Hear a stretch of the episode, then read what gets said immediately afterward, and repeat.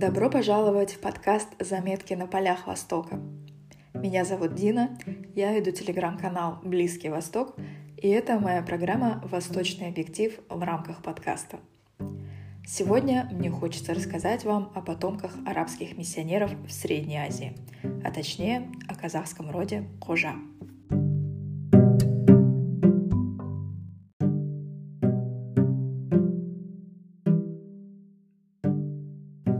Но сначала притча. Хаджа Насредин ежедневно переводил через границу своего осла, нагруженного корзинами с соломой. Так как все знали, что он промышляет контрабандой, пограничники обыскивали его с ног до головы каждый раз, когда он возвращался домой. Они обыскивали самого Насредина, просматривали солому, погружали ее в воду, время от времени даже сжигали ее, а сам Насредин жил все лучше и лучше – в конце концов он отошел от дел и перебрался на жительство в другую страну. Много лет спустя его встретил один из таможенников. Он сказал, «Теперь тебе нечего скрывать, на средин. Расскажи мне, что ты перевозил через границу, когда мы никак не могли поймать тебя?» «Ослов», — ответил Хаджа Насредин.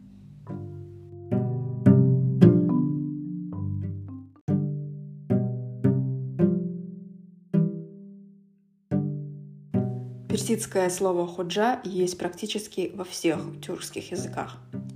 Изначально оно обозначало род потомков исламских миссионеров в Средней Азии, представителей так называемого сословия «белой кости». Со временем худжа стало почетным титулом. Так стали называть религиозных наставников, османских наследников или учителей арабской грамоты в мусульманских школах – Род Кужа не входит в состав казахских жузов. Данный род обособлен от всех племенных объединений казахов. Мусульманские миссионеры в Средней Азии именовались ходжами и сиидами. Как отмечает Гафуров, слова ходжа, сиид и тора – это в сущности синонимы. Все три слова в переводе на русский обозначают «господин-повелитель». Только первое по происхождению иранское, второе – арабское – а третье – тюркское. Род Кожа возводит свое происхождение к потомкам пророка Мухаммеда, мир ему и благословение, либо к первым четырем правоверным халифам. Хотя ходжа в персидском языке означало «хозяин» или «господин», сами персы чаще всего употребляли это слово в значении «правитель». Но в арабском языке ходжа означало «просвещенный». Однако у казахов Ходжа воспринималась больше как обозначение образованного религиозного наставника.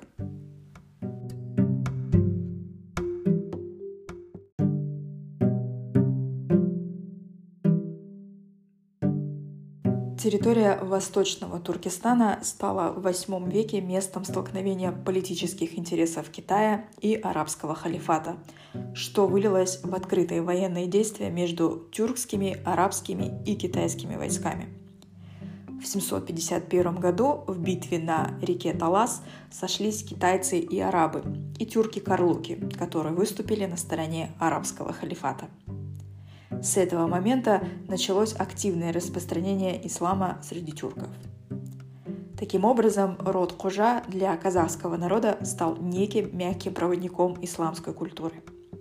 Представителей этого рода можно встретить и в нынешнее время.